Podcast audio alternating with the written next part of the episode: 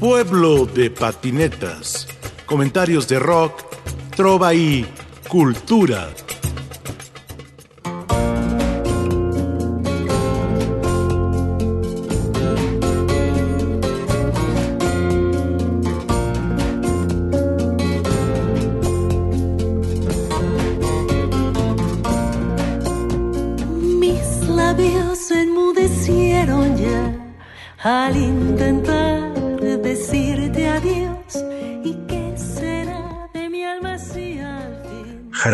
Soto, aquí en Pueblo de Patinetas, en Radio Educación.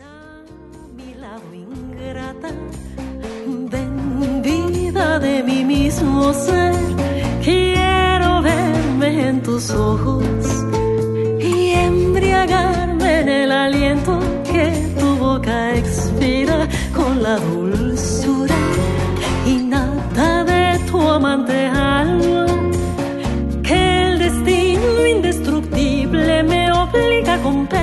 dejarte marchar. Ausente de ti, voy a vivir mujer, pero con fe. Vives en mi triste corazón, tuyo es. Eres el ángel que del cielo vino a esta vida de pesares a endulzar mi amarga juventud. Pero si por desgracia mueres o muero yo, allá en la otra mansión, ante el Creador me uniré a ti.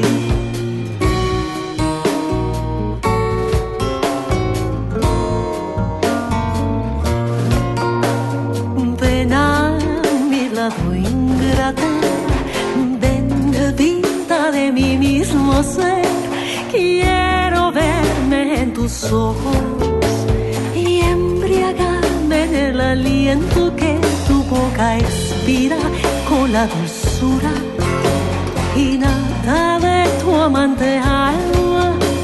Que el destino indestructible me obliga con pena a dejarte marchar.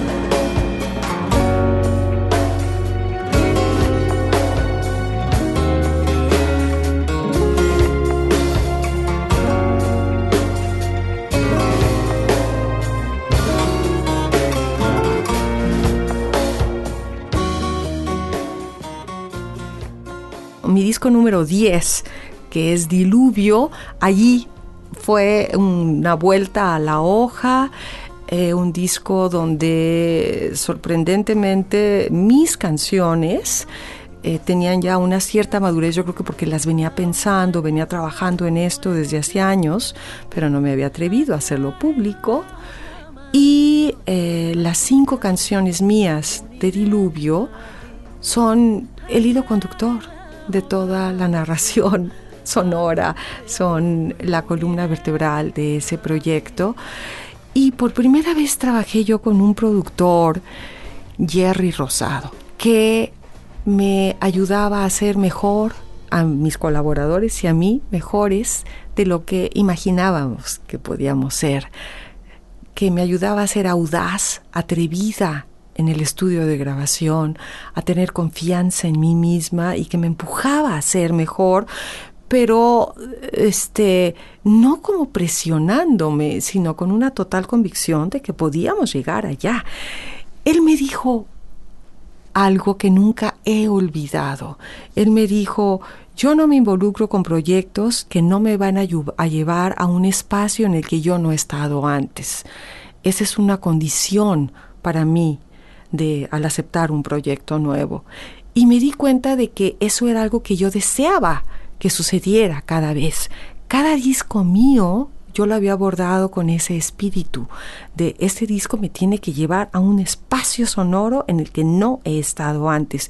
Quiero explorar algo nuevo. No me quiero quedar en lo conocido, en lo que ya me salió, sino quiero atreverme a ir a ese nuevo espacio. Y Diluvio fue como abrazar de lleno esa posibilidad. y, sonar distinta, eh, pero con la convicción de que lo estábamos haciendo bien, ¿no? Eh, yo perdí miedo a partir de ese disco a los procesos de grabación, que siempre eran para mí eh, periodos así como estresantes, ¿no? De, mucha exigencia y todo. Y se convirtieron en un, en un proceso de exploración, de, por supuesto, de dudas, de preguntas, de inseguridades en ciertos momentos, pero de exploración sobre todo y de, de eso, de conocer cada vez más las posibilidades expresivas de mi voz, trabajar distintos colores, eh, desde los matices muy, muy pequeños, este, suaves, dulces, hasta una voz eh, más valiente, arrojada. Eh, Jerry me ha ayudado a lo largo de los años a conocerme más, a ser muy exigente, pero a atreverme a ser distinta cada vez y se ha convertido en un colaborador cercanísimo, en un gran amigo, no solamente mío, sino de todos mis colaboradores, de mi familia, es más. Era oscuro como la medianoche cuando la luna esclareciendo estaba todo callado, todo estaba en silencio, como la nube en la oscuridad.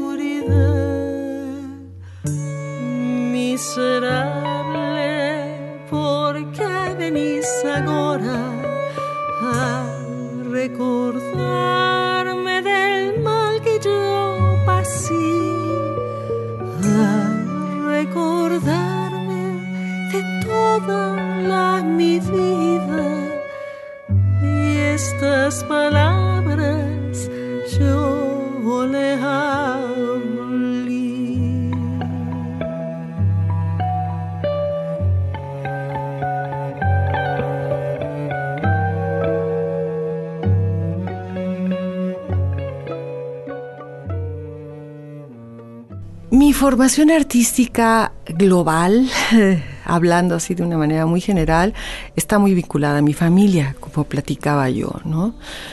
Eh, yo crecí rodeada de artistas eh, maravillosos, ¿no?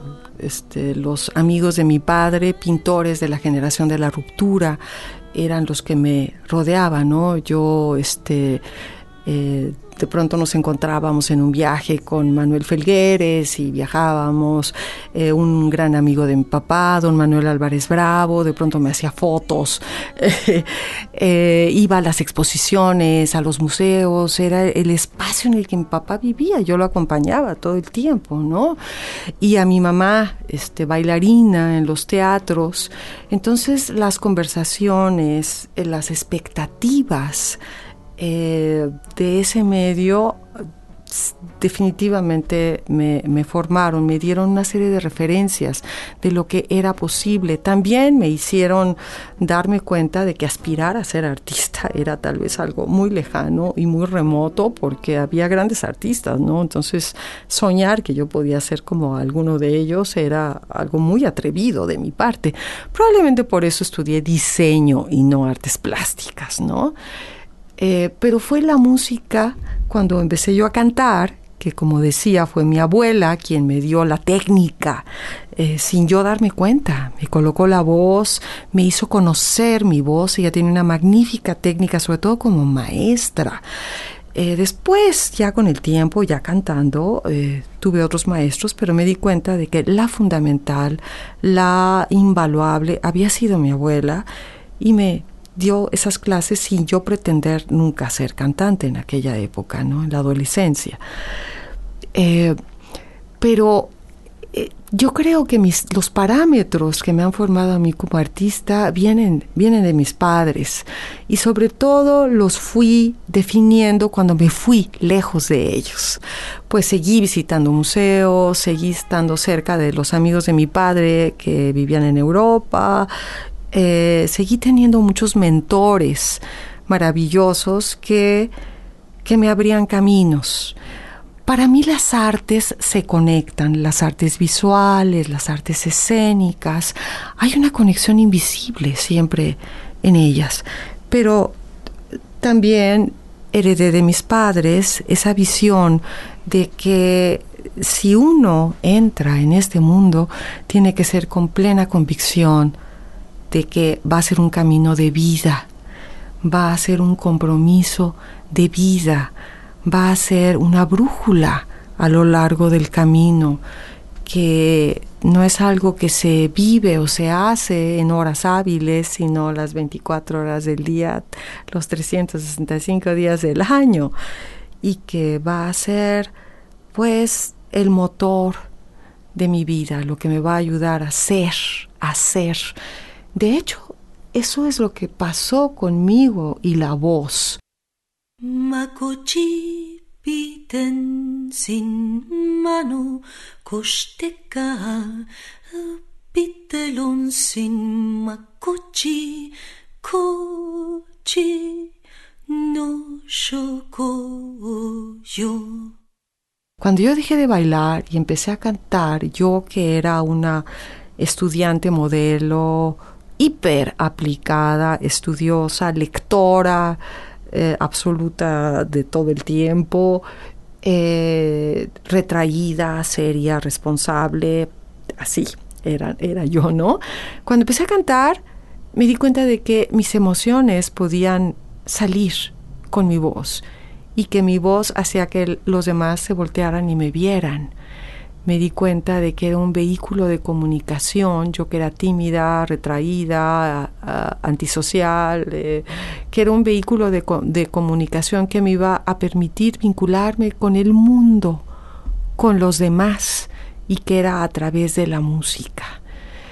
Eh, entonces, pues allí se convirtió en mi motor de vida y lo sigue siendo. Makochi pitensin Mano kosteka pitelonsin Makochi kochi No shokoyo Mano kosteka no shokoyotsin Mano kosteka no pitelonsin Makochi kochi sin kosteka pitelon sin Mano kosteka no shoko yotsin Makochi kochi pitelon sin Shiki shiki llegó a insojir Shiki a pan moyolo misla sotla Pampani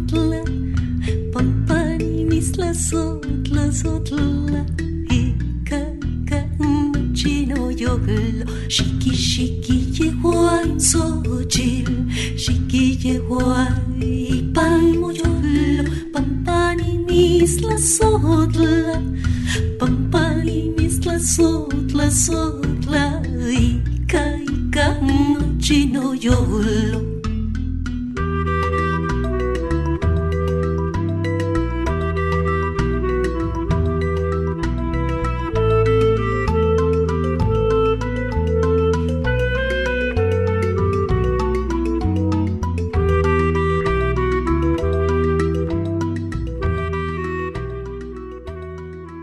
el cantar y sobre todo el estar en el escenario explorando esa comunicación es lo que me hace ser, que lo que me hace ser mejor, lo que me hace encontrar el camino, lo que me hace definir mi ruta de vida, lo que, hace, lo que me ayuda a ser mejor madre, todo esto. Y, eh, y yo creo que los, eh, es la búsqueda de excelencia en los proyectos que yo hago, la búsqueda de hacer proyectos que sean eminentemente personales, con un compromiso serio, profundo, de vida, eso viene de mis padres, eso es heredado de mis padres.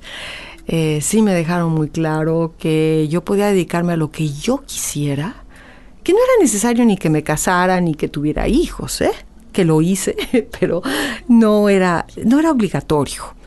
Eh, lo que sí era necesario y se esperaba de mí es que lo que yo eligiera hacer, lo tenía que hacer muy bien y con un profundísimo compromiso y una búsqueda de excelencia, una, una búsqueda de, de que eso que yo hiciera desde un ámbito sumamente personal dejara una huella. Eh, si no me lo dijeron así claramente, así lo entendí y así se quedó grabado en mi interior para el resto de mi vida.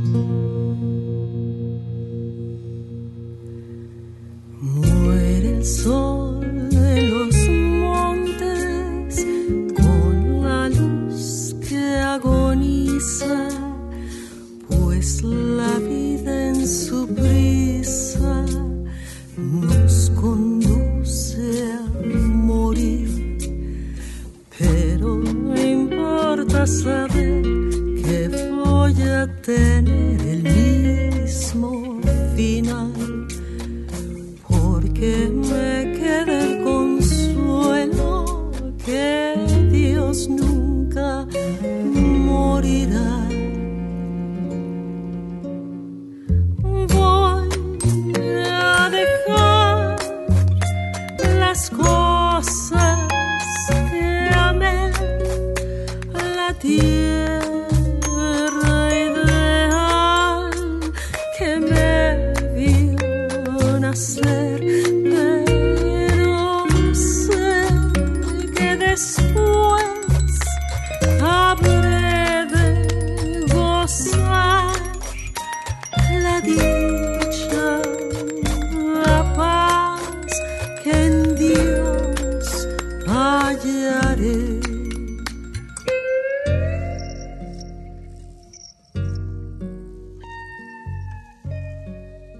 Yo vivo en Guadalajara, como digo, Guadalajara se convirtió en mi ciudad elegida para desarrollar mi proyecto, para darle forma desde aquí, pero siempre con la idea de desde aquí ir a otros lados a mostrarlo y que tuviera resonancia en otros ámbitos. Y es por esto que me he vinculado, he buscado vincularme con aliados como sellos discográficos, haciendo trabajo de medios, eh, haciendo, haciendo proyectos de colaboración con artistas a los que admiro de otras disciplinas, incluso, ¿no? Como compañías de danza, como Contempodanza, eh, con eh, artistas plásticos como Alberto Castro Leñero, que hizo el arte de Diluvio, ese disco parteaguas de mi carrera, con el cuarteto latinoamericano, con quien hice el hilo invisible, y, y buscando, buscando sin sacrificar esa, ese compromiso personal con mi propio lenguaje, sin sacrificarlo en ningún momento, eh, sin ser complaciente tal vez con un medio más comercial, eh, sí tratar de llegar cada vez más a, a públicos diversos, ¿no? que me descubran.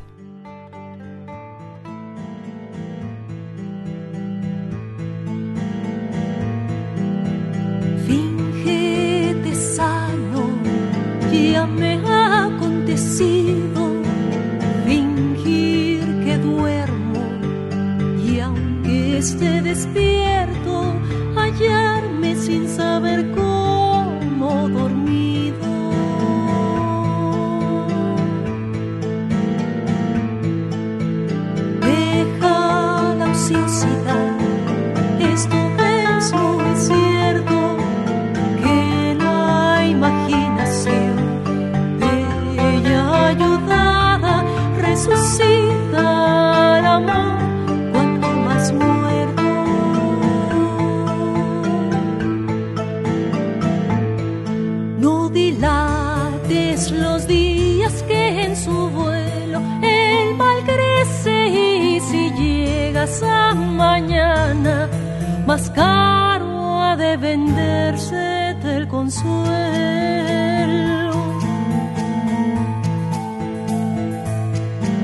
Aunque el amor es mal, es mal sabroso y así nos repetimos día con día que siempre se apetece lo dañoso.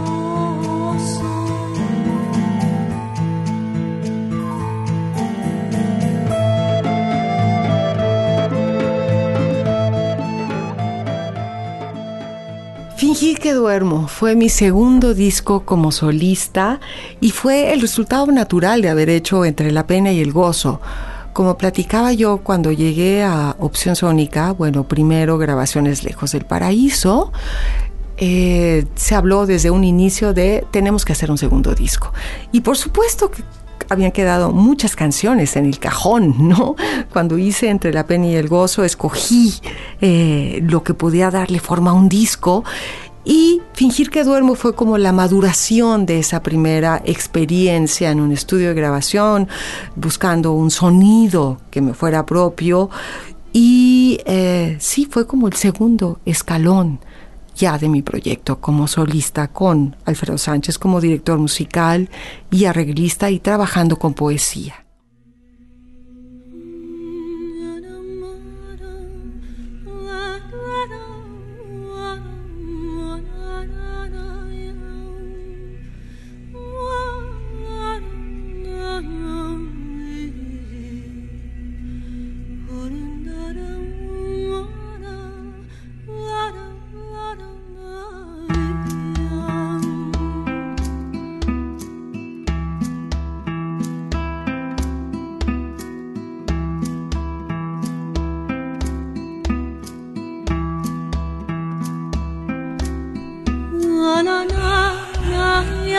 yallavuma halanana yallavuma Sedurma la criatura se Sedurma la criatura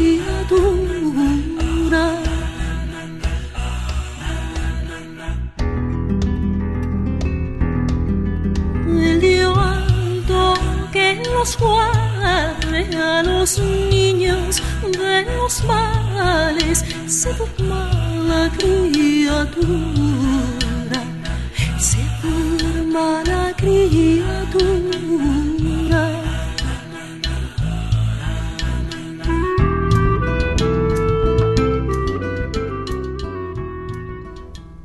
por la Noche Oscura, mi disco que hice con el Fondo de Cultura Económica en el 2004 fue una propuesta que me llegó por parte de Daniel Goldin del Fondo de Cultura Económica. Yo estaba en negociaciones para hacer ilustraciones para los libros de la colección de libros infantiles y juveniles del fondo que dirigía Daniel, cuando él de pronto me dice, hay que hacer un disco. Eh, y yo dije, yo no canto canciones infantiles.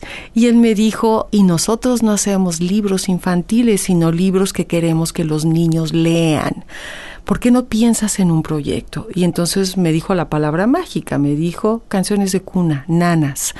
Eso me encantó y empecé ahí sí a hacer una investigación, a acudir a los expertos, a recopilar material y a armar un disco dedicado a la infancia que no necesariamente iba para públicos infantiles, sino para públicos infantiles, públicos adultos, todos, ¿no? Toda la familia.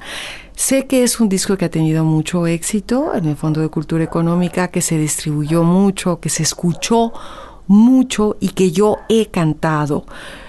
Desafortunadamente no tanto ante públicos infantiles, más allá de algunos conciertos en los, la época de, lanzamiento del disco, pero eh, sí sé que ha sido parte de la vida de muchos niños y de sus padres y es un gran orgullo porque es un disco que es lindísimo, que tiene canciones antiguas, canciones tradicionales y poemas. Me acercó a un autor que yo eh, quiero muchísimo, que es Federico García Lorca, y a otro que también quiero muchísimo, que es Jaime Sabines. La niña toca el piano mientras un gato la mira. En la pared hay un cuadro con una flor amarilla.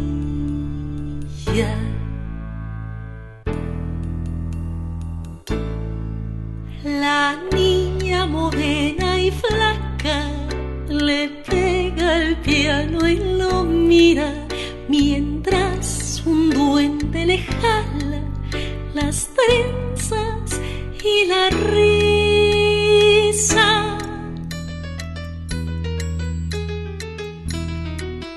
La niña y el piano siguen en la casa vacía.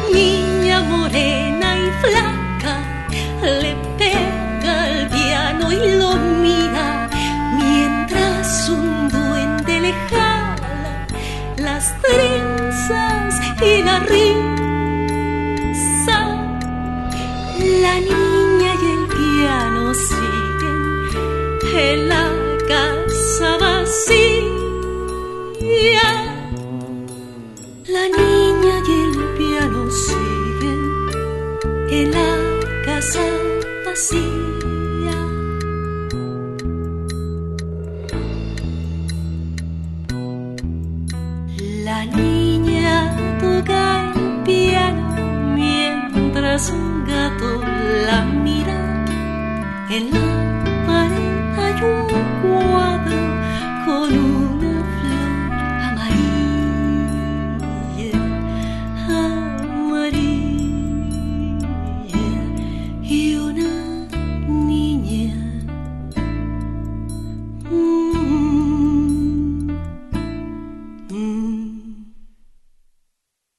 Aprovechar para agradecerte, Rafael Catana, esta invitación a Pueblo de Patinetas, a esta conversación que, como bien dices, espero continúe, siga y me haga pensar y recapacitar en eh, este camino andado de la manera tan especial como tú me obligas a hacerlo, como me das la oportunidad de hacerlo. Un gran saludo para ti y para todos los que nos escuchen. Pueblo de patinetas. Comentarios de rock, trova y cultura.